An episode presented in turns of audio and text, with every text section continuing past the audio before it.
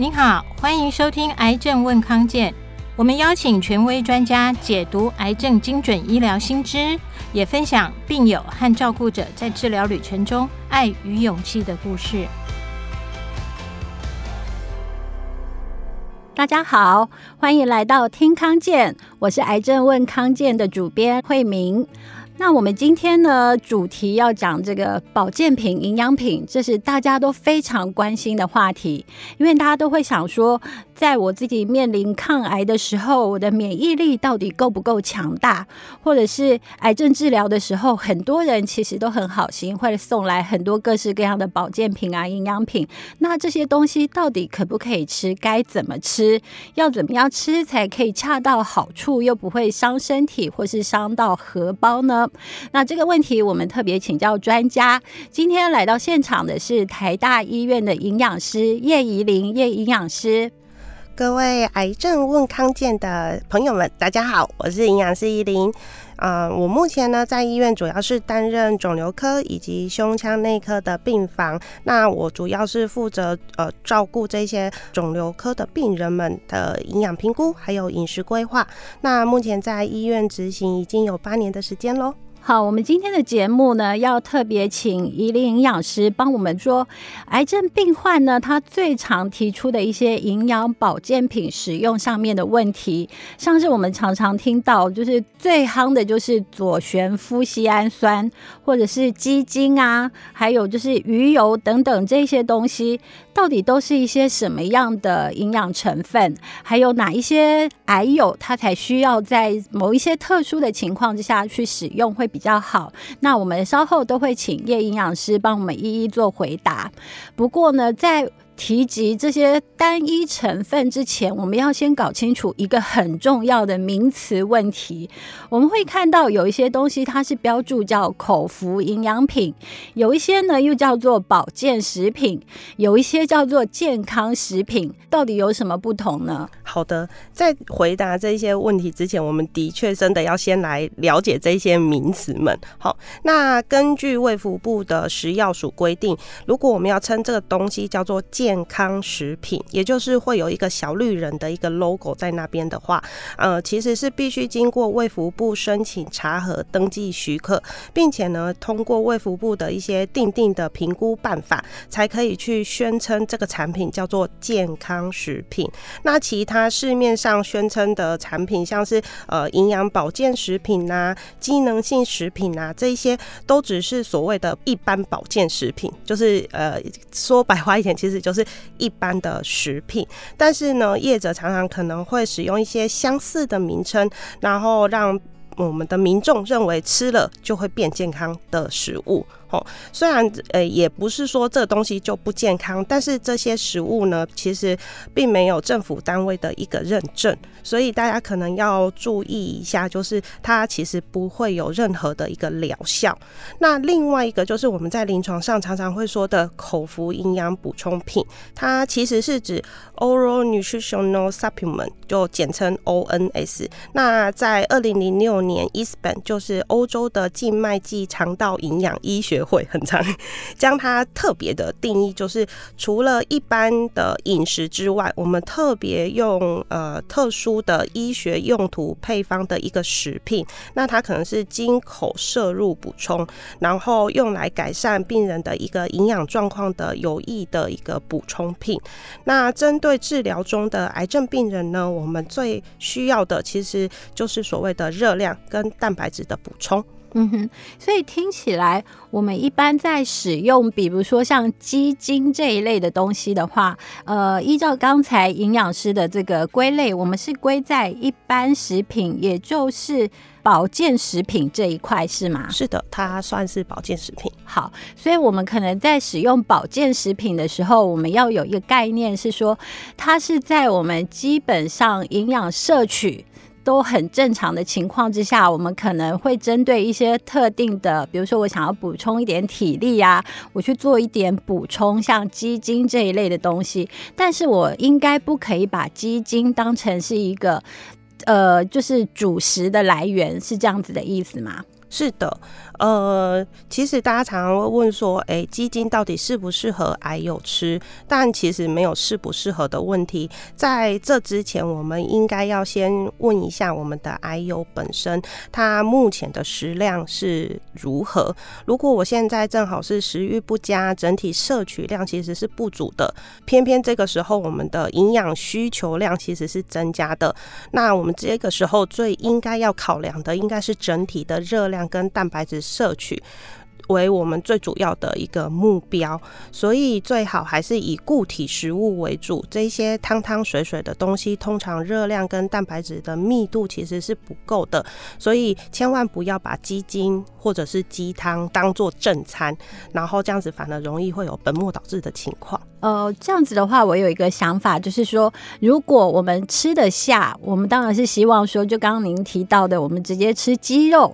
吃固体的食物，这当然是最好。那如果说我们吃不太下，或是我们吞咽上比较辛苦的时候，您的建议是说鸡精可以喝，但是它只能作为辅助品，就是不要把它当成是哎，如果人家送鸡精给我，我就每天就是多喝一点，多喝一点，我就觉得我可以补充我所有的营养。这样的想法是不正确的嘛？对，这样子其实是不行的，而且常常就会造成我们热量跟蛋白质摄取不足，然后最后就会有严重营养不良的情形。好，那还有啊，除了鸡精之外，我们市面上其实看到这种用可能是精华版的这个浓缩一体的这个形式的营养品很多种，像是有牛肉精啊、鱼精、蚬精，各式各样。那在使用上面有没有什么还有特别需要就是注意的地方呢？嗯，其实它就是和鸡精一样，没有一定要吃。然后在吃之前，应该要先问我们的病友，他的目前食量是如何。如果摄取的量其实是非常的充足，那么喝一瓶所谓的鸡精啊、牛肉精啊、鱼精等等，其实也没有什么大碍。那重点就是，如果癌友他每次食量都是已经很小了，这个时候建议我们还是先。呃，摄取目前迫切需要的热量啊，蛋白质。那一般来说，这一堆汤汤水水的料理，基本上它的热量、蛋白质密度其实都是不高的。那我们可以拿一个很简单的例子，像是呃一碗饭的热量来算好了，那它其实等于两碗稀饭。这视觉效果感觉差很多，对不对？就是一碗饭跟两碗稀饭这样子。那因为我们在煮稀饭的时候，我们一定会额外加水进去，那那个体积就会变得比较大，所以呃。无论是鸡精或者是牛肉精等等，大家可以先去看这些商品的营养标示。那它的一瓶呢、大概可能就或者是一包，大概就是五十到六十 CC，但是它可以提供的热量就大概是三十五到五十大卡，蛋白质呢大概就是三公克左右。那更别说是大家很很喜欢，就是可能喝的鸡汤啊、鱼汤等等，这样一碗大概两三百 CC 的呃。汤汤水水，其实喝下去都会占据我们癌友胃部的空间，这样子反而会排挤到我们正餐的摄取量。好，那我总结一下，也就是说，我们癌友在饮食的时候，虽然会觉得可能用喝的会比较容易入口，但是还是要注意，如果喝太多，可能会造成我们其实营养成分摄取量不够不足，所以这个部分还是要做一点注意。那有人就会说，好啊，那我就把鸡精放。在我原本要喝的汤里面，我把它变成汤底。我真的看过这种料理的煮法，看起来好像也挺美味的。那营养师，您觉得这个部分是一个好的做法吗？嗯，是可以的吼。那因为我们常常就是看呃探病的时候啊，大家习惯的一个伴手礼啊，基金常常都是一个主要选项之一。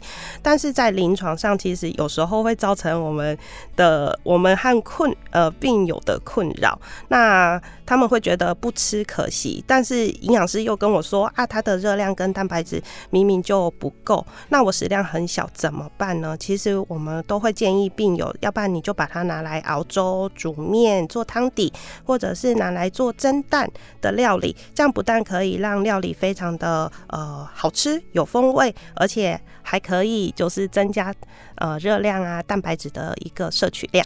嗯，所以如果不想要浪费亲朋好友的好意，那这个拿鸡汤啊，或是拿这些蚬精来做汤底，其实是一个好的做法。那下次大家不妨试试看。好，除此之外呢，我们可能还有听过一个很夯的名词，叫多糖体。那听说这个多糖体它可以强化免疫力，就听起来非常的诱人。那想要请问，就是什么是多糖体？它有什么样的呃研究上面的效果吗？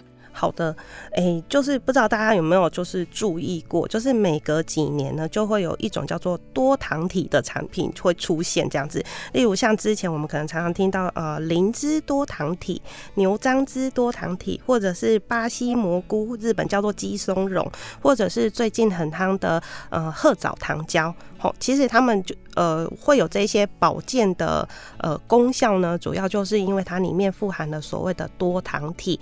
那这些富含多糖体的保健食品呢，往往可能都会以像是呃可以活化免疫球细胞啦，有助于调整身体的一个免疫力啦，然后增加我们的 T 细胞或巨噬细胞的活性，然后来达到提升人体免疫力，然后呃可能甚至可能呃可以抑制肿瘤细胞的一个生长，减少疲劳等等这样子这些诉求。但是我们要知道，这些都只是保健食品，也就是一般食品。那另外呢，就是这些诉求功能大多都是呃，就是在细胞或者是动物模式的一个研究结果。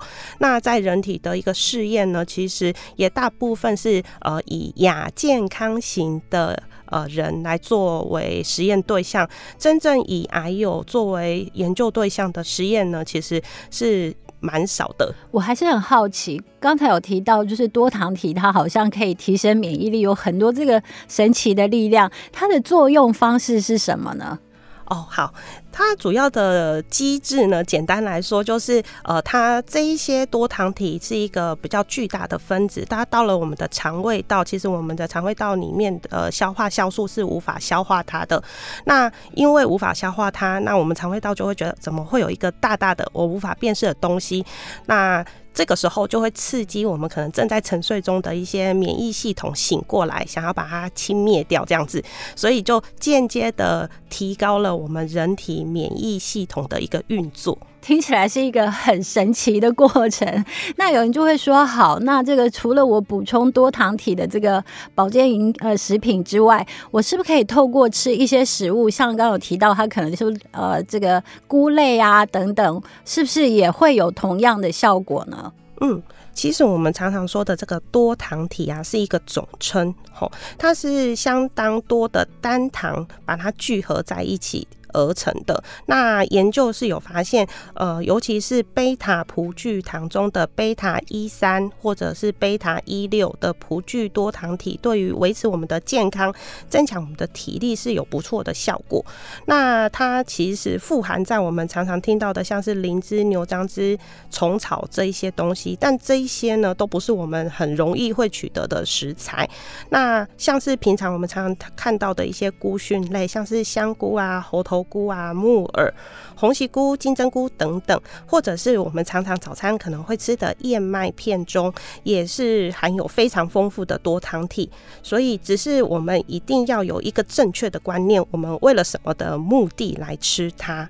那如果说为了维持一个健康均衡的摄取各大类的食物就可以了，但是如果是借由呃多吃这样的食物，想要达到增强体力的效果，那我们一天可能要吃好几公斤才会够。所以，尤其是我们治疗中的癌友，这些食物呢，它提供的热量跟蛋白质其实是非常稀少的。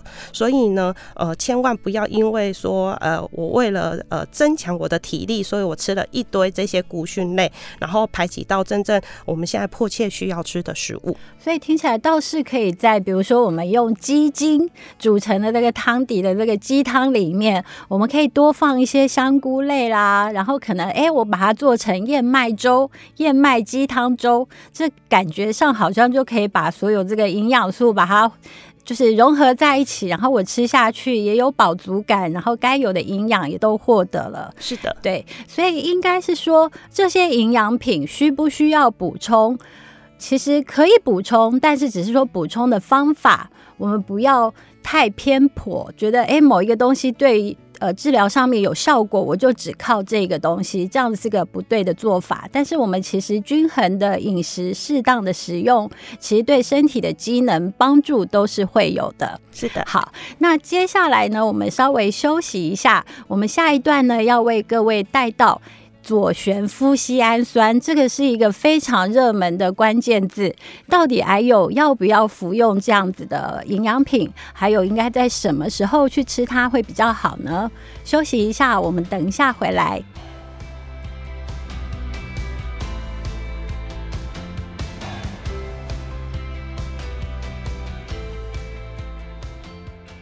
欢迎回来听康健，我是癌症问康健的主编慧明。在上一段呢，我们提到了现在市面上最夯的营养保健品，像是呃我们提到的鸡精啦，或者是多糖体，它到底有一些什么样的作用机转，还有应该怎么样吃，其实是最适合的。那我们接下来要继续这样的话题，呃。左旋麸醯胺酸，其实你只要在网络上面搜寻，你会发现它其实后面会跟了很多防癌，呃，应该抗癌时候的一些效果等等。那有一些正反两面的意见，所以我们今天就特别请到台大医院的营养师叶怡玲营养师，帮我们来分析一下所谓的左旋麸醯胺酸，它到底是一个什么样的成分呢？我们先理解这个问题。好的，呃，所谓的左旋麸醯胺酸呢、是其实是我们癌症病房的病友之间非常流行的一个营养补充品。那呃，等一下为了解释方便，我们左旋我就不再特别讲了。好，我们就简称麸醯胺酸。那麸醯胺酸呢，它是一个氨基酸，用来合成我们的蛋白质。那在正常的情况下呢，它是一个非必需氨基酸，意思就是呃，其实不用特别去摄取，我们人体就可以自行的。去呃把它产生，然后合成，然后进行下一步的一个生理代谢。但是呢，当我们人体处在一些呃分解代谢压力的情况下呢，这个时候身体可能自行制造的这个量就。可能不够我们一整天的使用，所以暂时它可能就会变成所谓的必需氨基酸。所谓的必需氨基酸，就是我们可能需要从食物中去把它摄取，这样子可能才会够用。那身体什么时候会有这样的一个情况要去面临呃代谢压力呢？通常可能就是我们面临一个比较重大的手术，或者是败血症，或者是癌症治疗的时候，都会呃给我们人体带来一个比较。强大的压力，嗯，所以听起来这些时候，其实对于夫西氨酸这个登场是一个好的时机。然后我们听说是说，夫西氨酸对于修补黏膜，像是比如说我们做化疗、放疗的时候，常会听到有口腔嘴破，对这个黏膜破损的部分，夫西氨酸对这个部分是特别的有帮助。那想呃知道的是说。是真的，在这个治疗之前，我们就先补充富硒氨酸，对于后面这些副作用是可以有减缓的效果吗？什么时候使用会最好？嗯，的确，麸醯胺酸呢，对于生长快速的细胞，它的需求量可能是比较大的。例如，像是我们肠胃道的黏膜或者是口腔黏膜，那在临床上呢，的确有呃蛮多篇的研究指出，麸醯胺酸可以减少一些因为化疗所产生的并发症，像是口腔溃疡，就是。嘴巴里面有破洞的情形，还有肠胃道黏膜的一个发炎、腹泻，甚至它可以促进我们手术后的一个伤口愈合。所以其实呃不太建议说，我还没有做这些呃治疗的时候，之前我就大量的补充。呃，我会比较建议就是我们在治疗期的时候再来补充就好了。好，那所以听起来呢，到底是不是需要使用富硒氨酸这样子的东西？我们自己没有办法做判断的时候，那当然还是要请教医师，还有请教营养师，就是最好不要听到谁说。夫西氨酸对癌友很好，我们就自行去补充，因为毕竟每一个人的体质跟治疗的状况其实是不太一样的。对，好，这个地方我们要先做个提醒。好，那接下来我们还有一个问题，就是鱼油。鱼油呢，也是大家会觉得对于提升自己的体能是一个很有帮助，而且很容易入手，因为市面上面的产品非常的多，所以也是要先理解一下鱼油它到底有一个什么样的作用，为什么会觉得它对癌友是有帮助的呢？嗯，的确，原本对于鱼油的研究啊，其实已经很多了。但是之前的这些研究大多都是比较倾向于预防心血管疾病啊、高血压啦、糖尿病啊，或者是呃预防自体免疫功能的缺乏的一些疾病啊。但是呢，在最近这个在癌症上的应用呢，鱼油也开始陆陆续续引起很多那个科学家的注意。那也陆陆续续出了很多相关的一个文献。那在这之前呢，我们要先说明，呃，鱼油为什么有这些好处，主要是因为它富含了所谓的 Omega 三多元不饱和脂肪酸。那在其中呢，被大家所熟知的，可能像是 DHA 啊、EPA。哦，那在过去大家最常听到，可能就只就只有前面这个 D H A，因为它在促进脑神经发育啊，提升呃我们的学习力啊，帮助延长这个专注力啊，都是有很不错的表现。所以常常在一些幼儿或学龄儿童的一些补充品中，常常看到它这样子。那近年来呢，有许多针对 EPA 与癌症方面的研究，那它的结果是有指出，这个 EPA 可以减少呃癌细胞本身。在抗癌治疗反应所释出的一个发炎质，因为它可以减少病友因为治疗期的一个发炎反应，像是恶心、呕吐、体重减轻的情形。其中呢，也有一篇的研究针对的是胰脏癌。我们都知道胰脏癌是一个很凶的癌别，这样子。癌王。对，没错。然后呃，它就是这一些胰脏癌的病人每天补充二点二公克的 EPA，对于帮助病友体重的回升，然后肌肉的增加都。有一些正面的帮助。好，听起来鱼油的话，它其实是对于减少发炎这个部分是有它的这个一定程度的帮助。不过呢，就是市面上这个鱼油它种类很多，有的标榜，比如说它的趴数啦，或是它的这个来源等等。那我们在这个呃临床上，您的建议是会怎么样挑选鱼油？其实是一个比较好的方式呢？嗯，好。呃，首先我们可能要提醒癌友，呃，这些补充品呢、我们应该把它视为就是像考试一样的加分题。如果我们最基本的那个及格分数六十分，我们都没有办法达到的话，那么做再多的这些加分题，其实是很难过关的。所以，我们应该是想办法先把我们的基本分就及格分数补足。那什么是及格分数呢？就是我们一直在强调的，一定要。要有充足的热量，还有优质蛋白质的补充，这才是我们最基本应该要有的。那如果这一些都到位了，我们再来做这一些加分题，那我们的呃考试分数就会非常的漂亮。所以你的意思是，刚才我们问说要怎么样选鱼油比较好，您给我一个很重要的提醒，就是我们在选鱼油之前，其实要先回头检视自己的营养状态是不是正常，是不是 OK。是。如果说只想凭着鱼油这样子的产品就想要改善自己的营养的这个状态的话，其实是不对的，不可能的。就是鱼油可以加分，但是你原本的分数不到的话，你再加还是不及格。对，好，那怎么挑呢？我们还是要知道啊。好的，好，基本上呢，目前市场上呢，各家大厂都有推出所谓的肿瘤配方。那这样的肿瘤配方的口服营养补充品呢，他们基本上就是会有含有可能像是 EPA 或者是鱼油的成分。那至于其中的多寡，其实就会很现实的反映在这个商品的销售价格上，这样子。那病友们可以就是视情况来去做挑选，但是呃，在挑选上还是要呃提提醒一下大家，就是呃最好是选择有经过卫福部核准的大厂牌，那至少我们吃起来是安心可以信任的。那另外呢，最好这个产品本身是经过临床实证研究，然后证实对于癌友是有一些实质上的帮助。那第三个就是呢，我们到底要摄取多少量？那其实我们花这个钱买这个东西，其实我们最重要就是希望可以摄取到鱼油里面的 EPA 嘛。那呃，我们刚才前面其实有稍稍提过，在实验上呢，大概就是两公克的 EPA，其实就可以看到一个差异了。好，所以再好的东西过于不及都不好。其实大家呃，如果有心要买这样的一个产品的话，一天最多就摄取两公克的 EPA 就可以喽。好，两公克的 EPA 怎么算怎么看？我相信很多癌友听完了之后，其实还是一头雾水，不知道该怎么办。这时候呢，我们通常就会给他们一个建议，请咨询您的医师或是营养师。好，那我们咨询医师这一块，我可以体会，就是我们可能挂号去看医生。那请问咨询营养师这件事，我们应该怎么做呢？好哦，怎么找到我们的营养师呢？首先，呃，其实各大医院都有所谓的营养门诊，大家可以用挂号的方式来找到呃营养师做呃这些保健食品上面的一个呃咨询。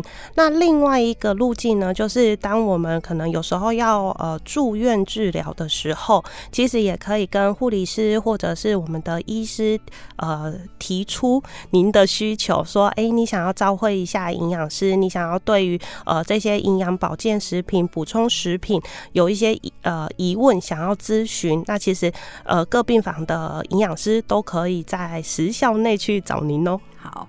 我们今天非常谢谢叶宜玲营养师帮我们就现在市面上最夯的四种保健营养品，包括鸡精、多糖体、富硒氨酸，还有鱼油，做了非常明确的解释。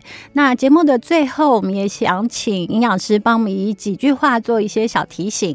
好的，因为我们中国人啊都很喜欢食补，尤其是在我们生病的时候，就特别喜欢吃一些东西来做补充。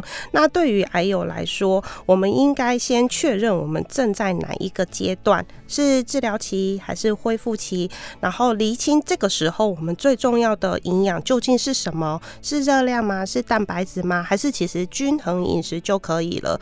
那呃，市面上琳琅满目的这些保健食品啊，切合我目前的需求吗？